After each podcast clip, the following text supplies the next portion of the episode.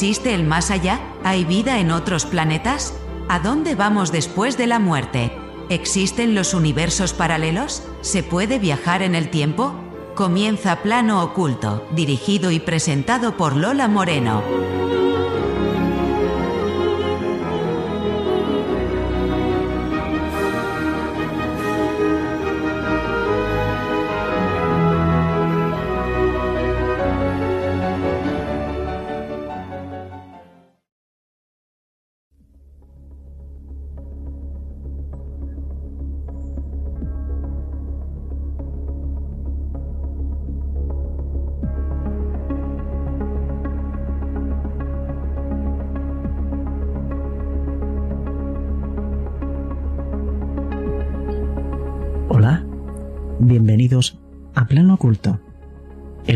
Donde exploramos los secretos del mundo del misterio. En este episodio nos adentraremos en el fascinante y aterrador mundo de los espíritus obsesores. ¿Qué sucede cuando los espíritus se aferran a nosotros de manera obsesiva? ¿Cómo afectan nuestras vidas y cómo podemos liberarnos de su influencia? A lo largo de la historia han surgido numerosos relatos y testimonios de personas que han experimentado encuentros con espíritus obsesores. Estos seres parecen aferrarse a nuestra realidad, provocando fenómenos inexplicables y perturbadores en aquellos que se ven envueltos en su influencia. No olvidemos que lo afín trae a lo afín. Prepárate para sumergirte en un viaje al mundo de los espíritus, mientras exploramos los secretos y las verdades ocultas detrás de los espíritus obsesores. ¿Estás listo para enfrentarte a tus miedos y descubrir lo desconocido? Comenzamos esta escalofriante travesía juntos, en plano oculto.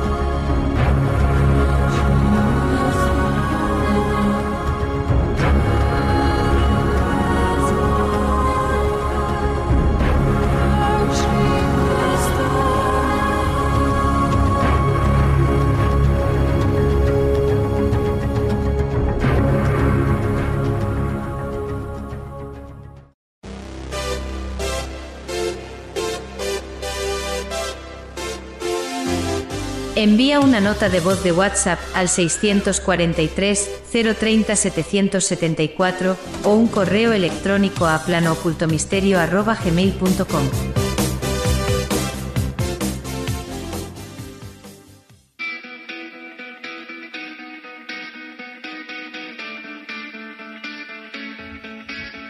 Escuchas Plano Oculto, el programa de misterio, enigmas, civilizaciones perdidas, ocultismo, misticismo, esoterismo y todo lo que está oculto. Plano Oculto con Lola Moreno.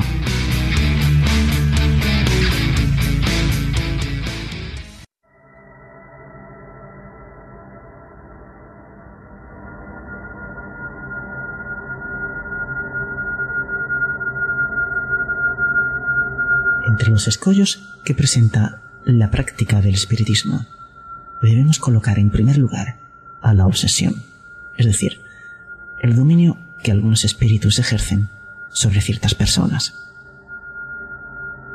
Se produce exclusivamente a través de espíritus inferiores, que pretenden dominar, pues los espíritus buenos no imponen ninguna coacción. Estos aconsejan, combaten la influencia de los malos y si no se les escucha, se retiran. Los malos, en cambio, se apegan a aquellos a quienes pueden someter. Si llegan a dominar a alguien, se identifican con el espíritu de esa persona y lo dirigen como si realmente se tratara de un niño.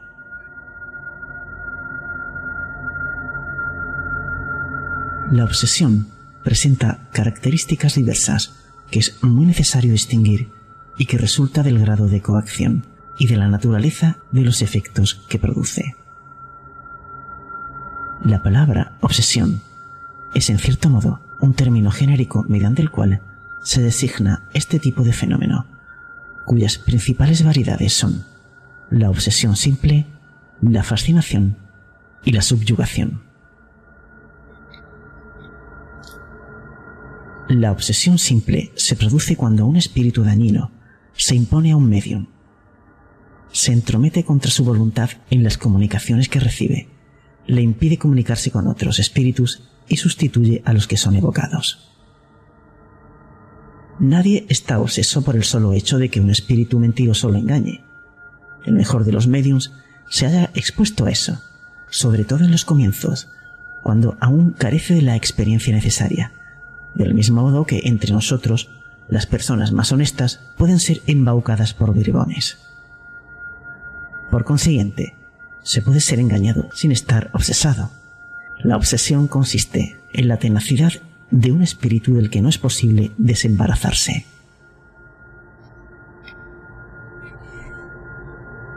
En la obsesión simple, el medium sabe muy bien que está en relación con un espíritu embustero este no se oculta ni disimula en manera alguna sus malas intenciones y su deseo de contrariarlo. El medium reconoce el engaño sin dificultad y como se mantiene en guardia, rara vez cae en la trampa. Por lo tanto, este género de obsesión es apenas desagradable y no tiene otro inconveniente más que obstaculizar las comunicaciones que se pretende recibir de los espíritus serios o de aquellos a quienes se aprecia. Podemos incluir en esta categoría los casos de obsesión física, es decir, la que consiste en las manifestaciones ruidosas y obstinadas de algunos espíritus que producen de manera espontánea golpes y otros ruidos.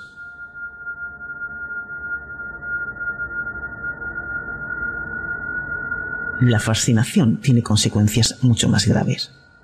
Es una ilusión producida por la acción directa del espíritu sobre el pensamiento del medium y que, en cierta forma, paraliza su juicio en relación con las comunicaciones. El medium fascinado no cree que esté siendo engañado.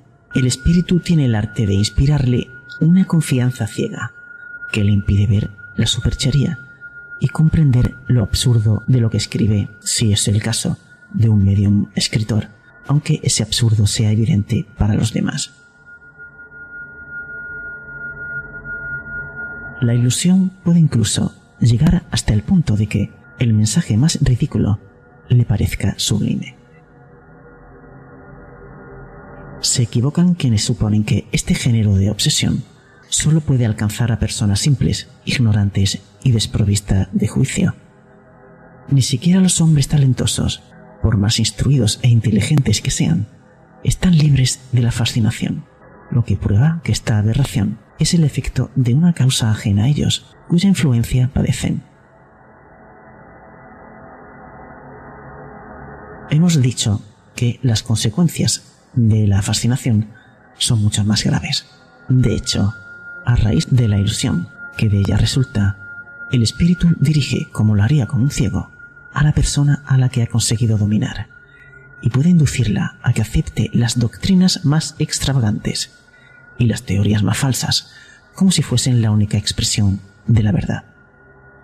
Y más todavía, puede arrastrarla a situaciones ridículas, comprometedoras e incluso peligrosas.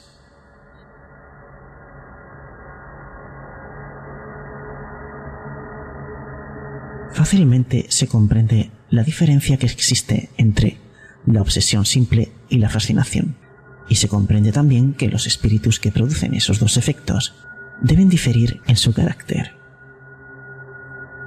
En la obsesión simple, el espíritu que se apega a la persona es solo un ser molesto por su tenacidad, del cual esa persona está impaciente por liberarse.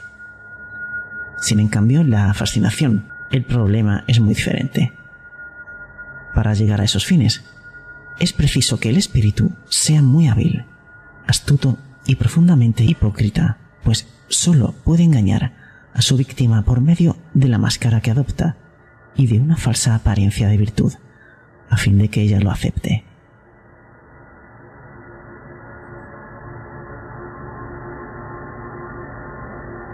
Las palabras importantes tales como caridad, humildad y amor a Dios le sirven de credencial.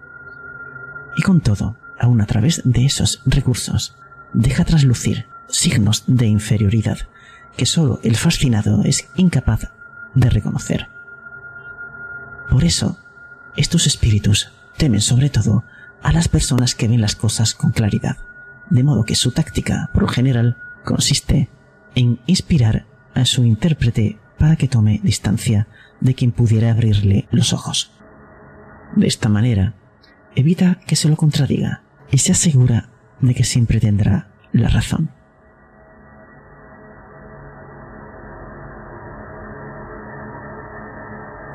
La subyugación es otro modo de obsesión. La subyugación es una opresión que paraliza la voluntad de quien lo padece y lo obliga a obrar a pesar suyo. En una palabra, se trata de un verdadero yugo. La subyugación puede ser moral o corporal. En el primer caso, el subyugado es obligado a tomar decisiones a menudo absurdas y comprometedoras, que por una especie de ilusión supone sensatas. Es una especie de fascinación. En el segundo caso, el espíritu actúa sobre los órganos materiales y provoca movimientos involuntarios. Por ejemplo, en un medium escribiente que practica la escritura automática, la subyugación corporal se revela por una necesidad incesante de escribir, incluso en los momentos más inoportunos. Se ha visto algunos que a falta de pluma o lápiz simulaban escribir con el dedo donde quiera que se encontrasen, incluso en la calle, en las puertas y las paredes.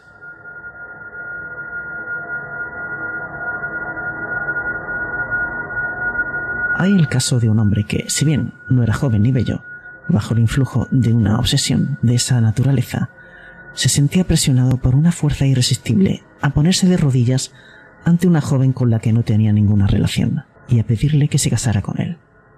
Otras veces experimentaba en la espalda y en la zona posterior de las rodillas una presión intensa que lo forzaba, a pesar de su resistencia, a arrodillarse y besar el suelo en lugares públicos y ante mucha gente.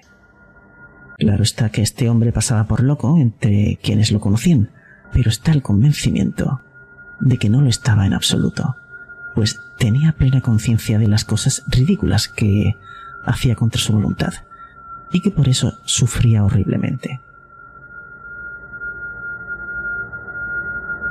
En el pasado se daba el nombre de posesión al dominio que ejercían los espíritus malos cuando su influjo llegaba hasta la aberración de las facultades de la víctima.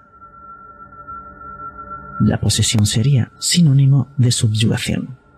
No se ha adoptado ese término por dos motivos. Primero, porque implica la creencia de que existen seres creados para hacer el mal y perpetuamente destinados a ello, cuando en realidad no hay seres que no puedan mejorarse, por más imperfectos que sean. Segundo, porque implica también la idea de que un espíritu extraño toma posesión de un cuerpo, en una especie de cohabitación, cuando en realidad solo hay una coacción. La palabra subyugación expresa perfectamente esta idea. Así pues, no existen los posesos en el sentido vulgar del término. Solo hay obsesos, subyugados y fascinados.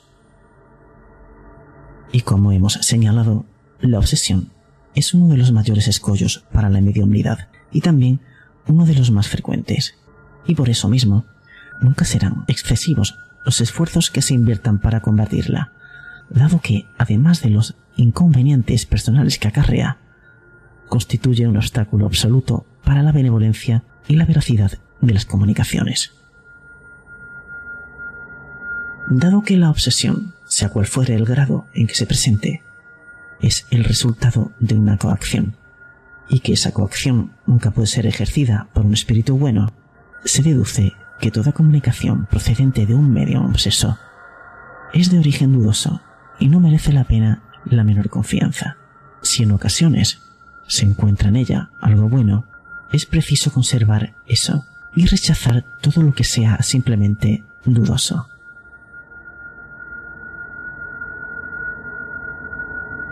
Y ahora vamos a ver cómo reconocer la obsesión y qué características tiene.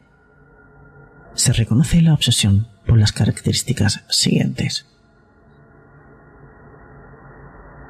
Persistencia de un espíritu en comunicarse, lo quiera o no el medio, mediante la escritura, la audición, la optitología, etc., oponiéndose a que otros espíritus lo hagan. En segundo lugar, ilusión que impide al medium, a pesar de su inteligencia, que reconozca la falsedad y el ridículo de las comunicaciones que recibe.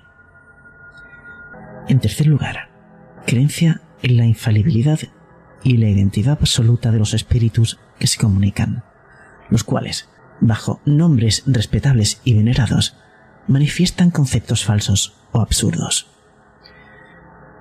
En cuarto lugar, tenemos la confianza del medium en los elogios que le dispensan los espíritus que se comunican por su intermedio.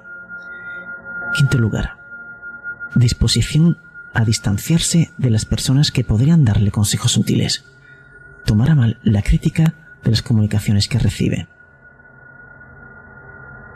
Séptimo lugar, necesidad incesante e inoportuna de escribir.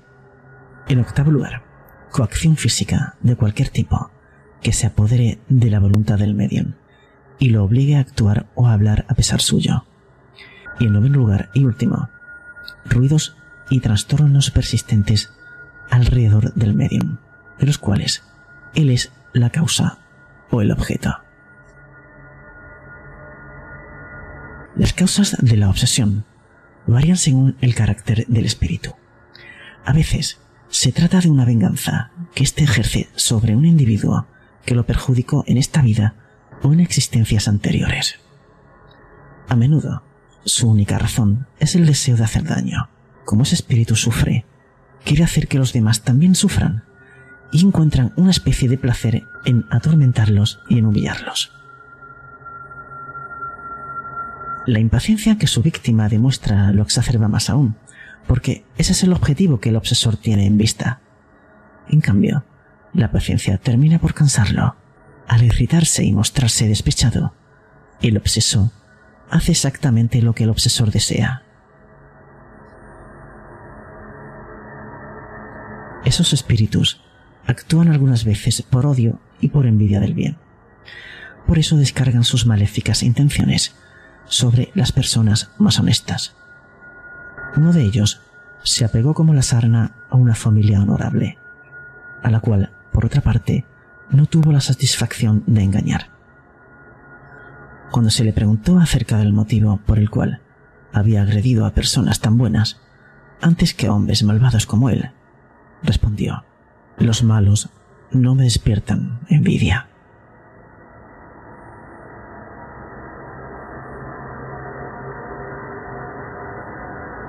A otros los guía un sentimiento de cobardía que les impulsa a aprovecharse de la debilidad moral de ciertos individuos, a los que saben incapaces de resistirse a ellos. Uno de estos últimos, que subyugaba a un joven de inteligencia muy limitada, cuando se le preguntó por qué motivo había escogido a esa víctima, respondió, tengo una imperiosa necesidad de atormentar a alguien. Una persona sensata me rechazaría. Me apego, pues, a un idiota que no me opone ninguna resistencia.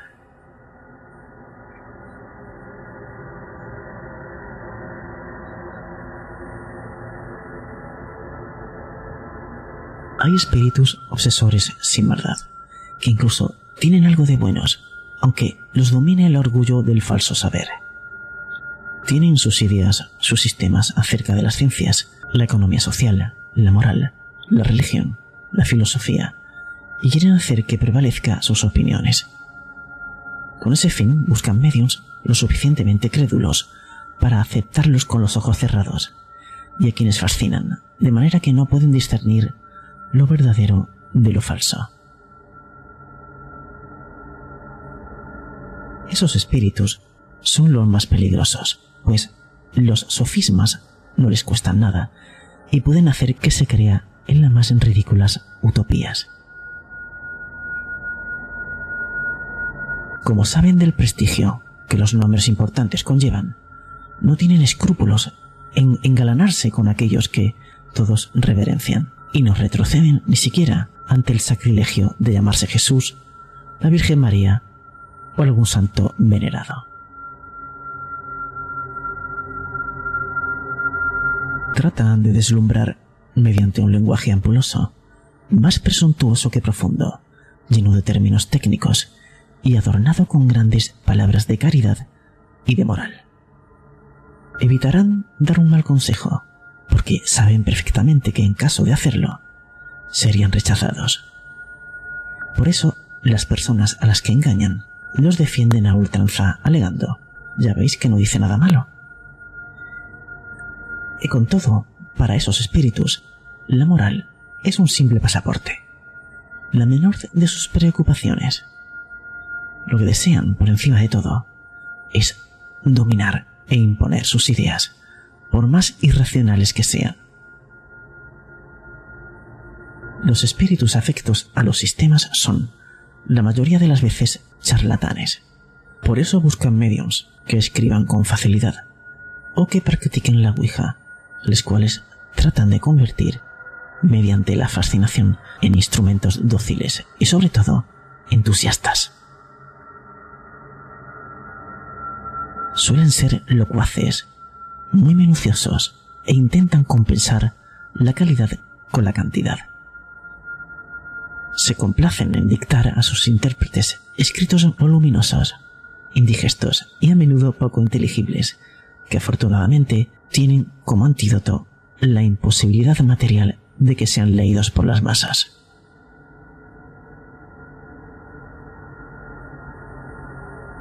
Los espíritus en verdad superiores son sobrios en sus palabras, dicen mucho en pocas líneas, de modo que aquella fecundidad prodigiosa siempre debe ser considerada sospechosa. Nunca seremos demasiado prudentes cuando se trate de publicar esos escritos. Las utopías y las excentricidades que con frecuencia abundan en ellos y que chocan el buen sentido producen una muy lamentable impresión en las personas que se inician en el conocimiento del espiritismo, pues les muestran una idea falsa acerca de esta doctrina, sin contar que son armas de las que se valen sus enemigos para ridiculizarla.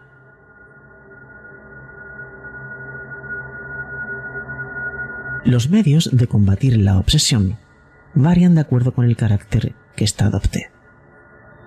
En realidad, no existe peligro para el medium que está persuadido de que se halla en relación con un espíritu mentiroso, como ocurre en la obsesión simple, que no es más que un hecho desagradable para el medium. No obstante, precisamente porque le resulta desagradable, el espíritu tiene un motivo más para obstinarse en molestarlo. En ese caso, debemos hacer dos cosas esenciales. Primero, mostrar al espíritu que no nos engaña y que le será imposible seducirnos. Segundo, agotar su paciencia, mostrándonos más pacientes que él. Cuando el espíritu se haya convencido de que pierde el tiempo, acabará por retirarse, como hacen los entrometidos a quienes no se les presta atención.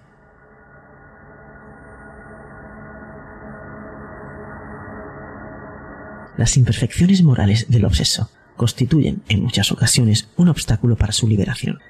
Veamos a continuación un ejemplo notable que puede resultar instructivo para todos, recogido en el libro de los espíritus de Alan Kardec. Unas hermanas eran víctimas de vejaciones muy desagradables. Sus vestidos eran habitualmente dispersados por todos los rincones de la casa, e incluso en los techos. Aparecían cortados, rasgados y perforados por más cuidado que pusieran en guardarlos bajo llave.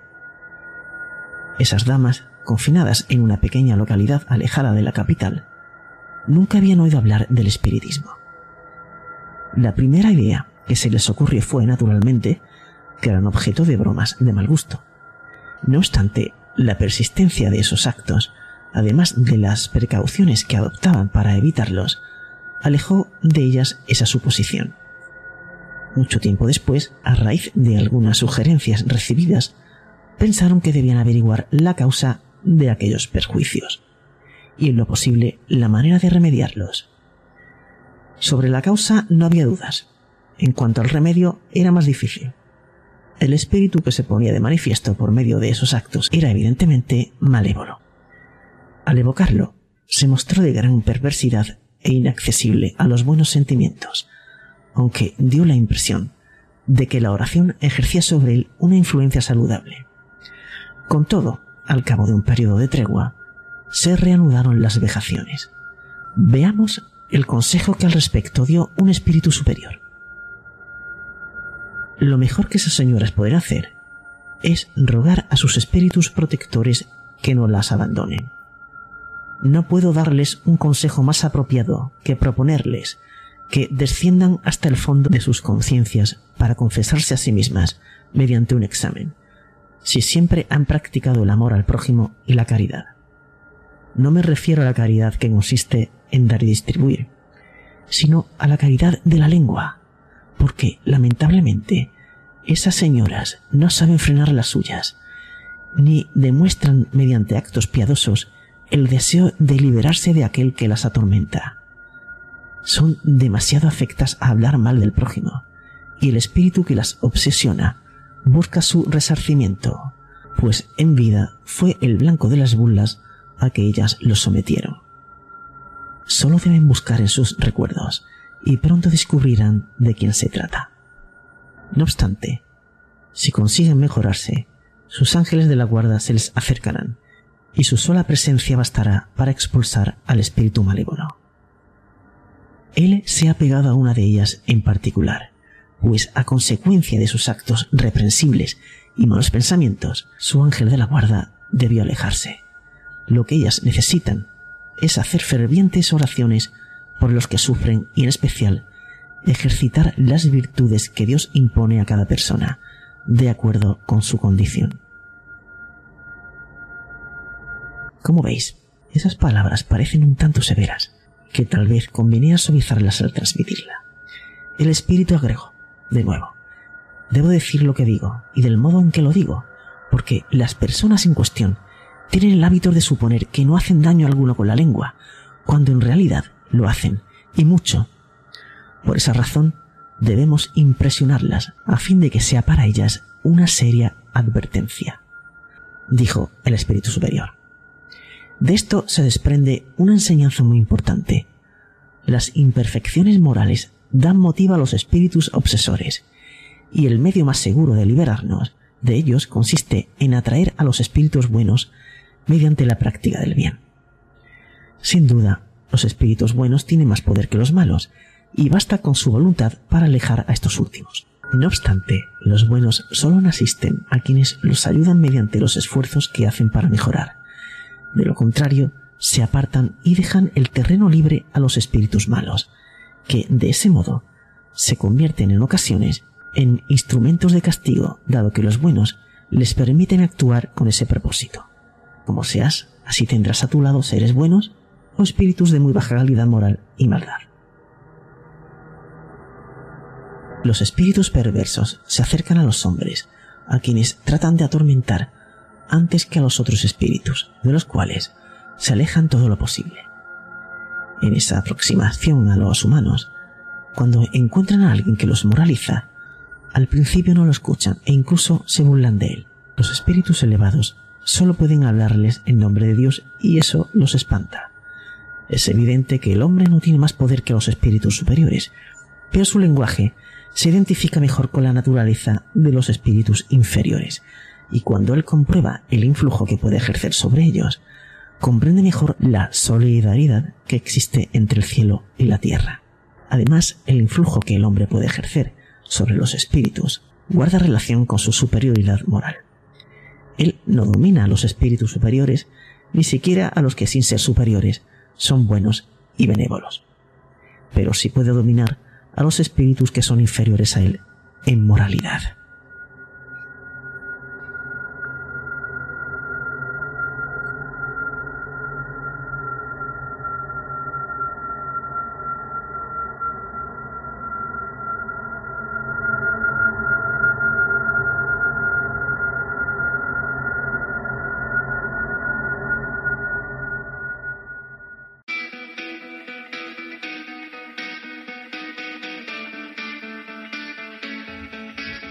Escuchas Plano Oculto, el programa de misterio, enigmas, civilizaciones perdidas, ocultismo, misticismo, esoterismo y todo lo que está oculto.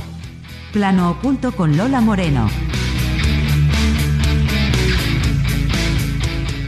Verás, hay 400 mil millones de estrellas solo en nuestra galaxia. Si solo una de cada millón tuviera planetas, y de esas en una de cada millón hubiera vida. Y si solo en una por millón de esas hubiera vida inteligente, habría literalmente millones de civilizaciones. Si no fuera así, ¿cuánto espacio desaprovechado? ¿Y si solo estamos nosotros? ¿Cuánto espacio desaprovechado? ¿Verdad? Cada semana. Plano oculto. Con Lola Moreno.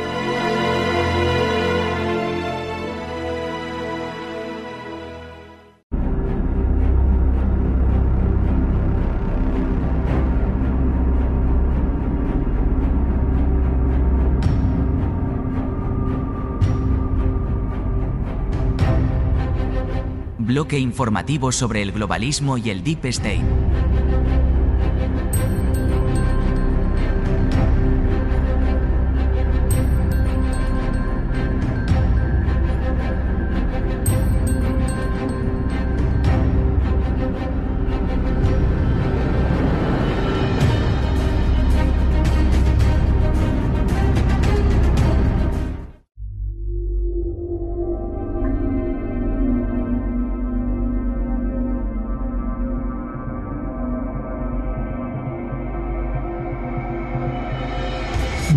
Estamos en la sección del bloque informativo. Y os voy a hablar hoy sobre la historia del proyecto Popeye. Así se manipuló la meteorología durante la guerra de Vietnam. O sea que la manipulación del clima no es nuevo de hoy en día, como vamos a ver a continuación. Controlar los fenómenos naturales ha sido una constante a lo largo de la historia y pese a todo, los ejemplos que tenemos día a día de que es harto difícil y sobre todo peligroso, seguimos intentándolo. En ocasiones, buscando solucionar problemas como la sequía o ayudar a extinguir incendios, y en otras como en esta historia, para provocar daños al enemigo en medio de una guerra. Esta es la historia del proyecto Popeye, llevado a cabo por el ejército estadounidense durante la guerra del Vietnam los estudios de la modificación del clima para paliar la sequía o evitar el granizo, por ejemplo, comenzaron a tenerse en cuenta en la primera mitad del siglo pasado. Actualmente, China e Israel son los países en los que dicha actividad ha tenido más éxito en la producción de lluvia artificial. De hecho, durante los Juegos Olímpicos de Pekín, la lluvia artificial supuso el 11% de las precipitaciones totales. El método más utilizado es bombardear las nubes con yoduro de plata desde la Tierra o bien directamente desde los aviones. En condiciones atmosféricas determinadas, el yoduro de plata penetra en la nube y al cristalizar forma pequeños núcleos de condensación a los que se adhieren las gotitas hasta formar otras gotas más gruesas capaces de precipitarse en forma de lluvia. Basándose en este método, el 1 de septiembre de 1966.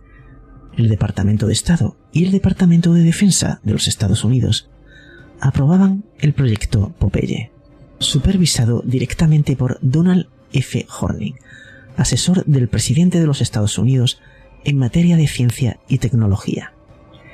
Con esta nueva arma meteorológica, el ejército de los Estados Unidos pretendía prolongar la estación del monzón sobre los territorios por los que eh, discurría la ruta Ho Chi Minh en Vietnam, Laos y Camboya, utilizadas por el gobierno de Vietnam del Norte para enviar suministros a sus fuerzas del sur y a la guerrilla del Vietcong, el Frente Nacional de Liberación.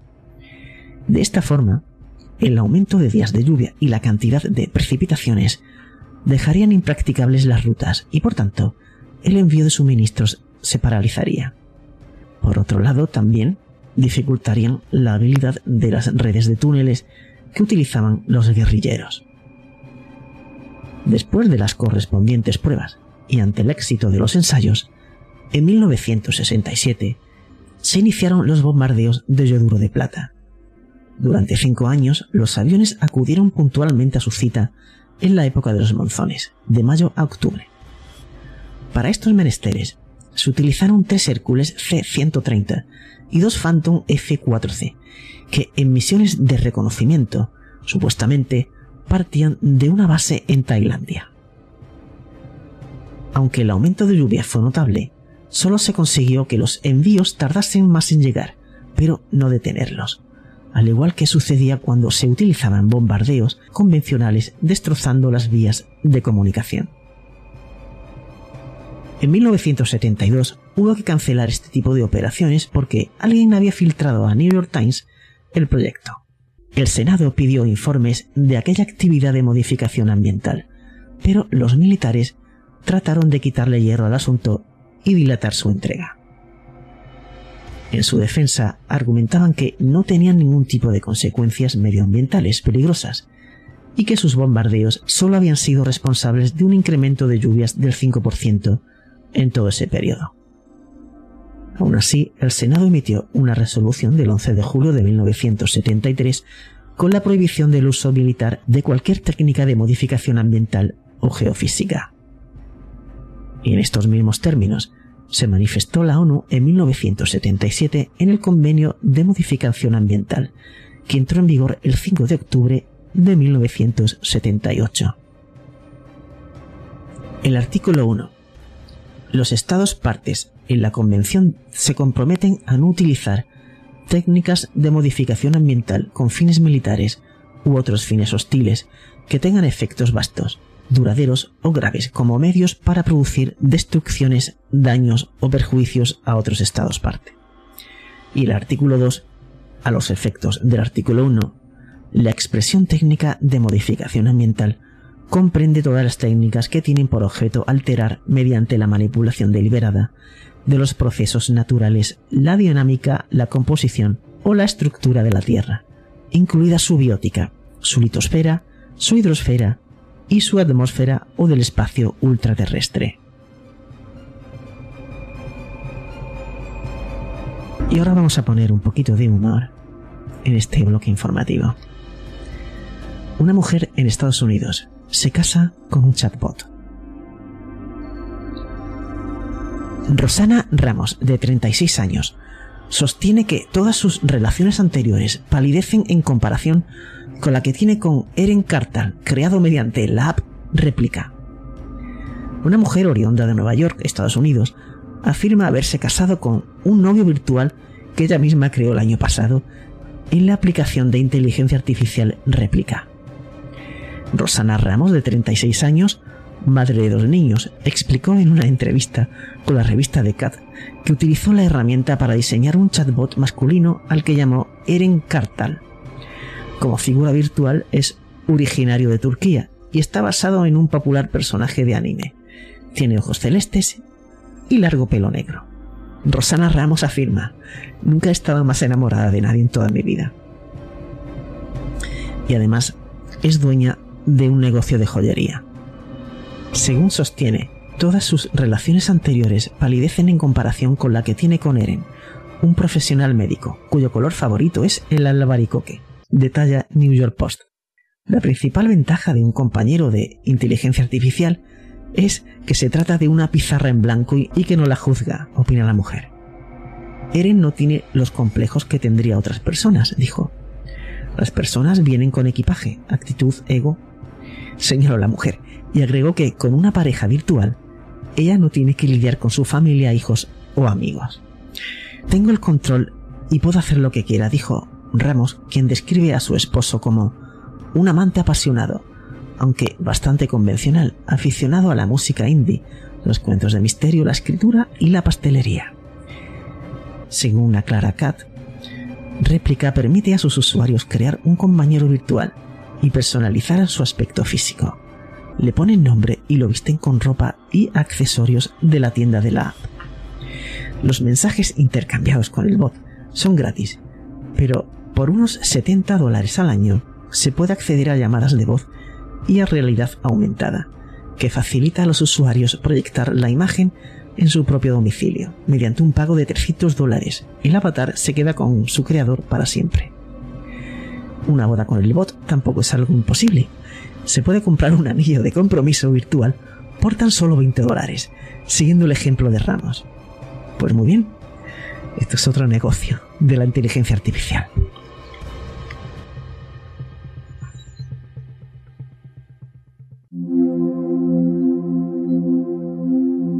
Envía tu nota de voz al WhatsApp del programa 643 03 07 74.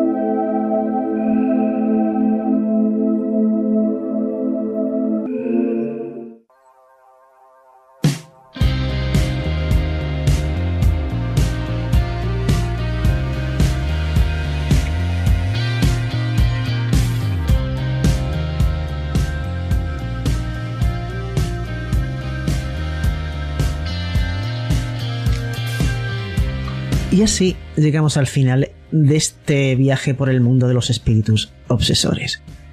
Esperamos que hayas disfrutado de este episodio de Plano Oculto cuestionando la existencia de lo sobrenatural y la influencia que puede tener en nuestras vidas. Recuerda, en el vasto universo del misterio, siempre hay más por descubrir y explorar. Mantén tu mente abierta y sigue persiguiendo la verdad detrás de lo inexplicable. Si te ha gustado este episodio, no olvides suscribirte a nuestro podcast para no perderte futuros episodios llenos de enigmas y emociones. Y si tienes alguna historia paranormal que te gustaría compartir con nosotros, no dudes en ponerte en contacto en nuestro correo electrónico o en el WhatsApp del programa. También si quieres, puedes invitarnos a un café. Lo puedes hacer en el botón azul apoyar de iVoox o hacerte mecenas directamente. Comenta, da me gusta a nuestro podcast. De esta manera nos ayudáis a crecer. Recuerda que siempre hay más secretos y misterios por descubrir, así que no te pierdas nuestro próximo programa. Hasta la próxima aventura en plano oculto, donde seguiremos desvelando los secretos del mundo del misterio. Que el misterio te acompañe hasta el próximo programa. Adiós.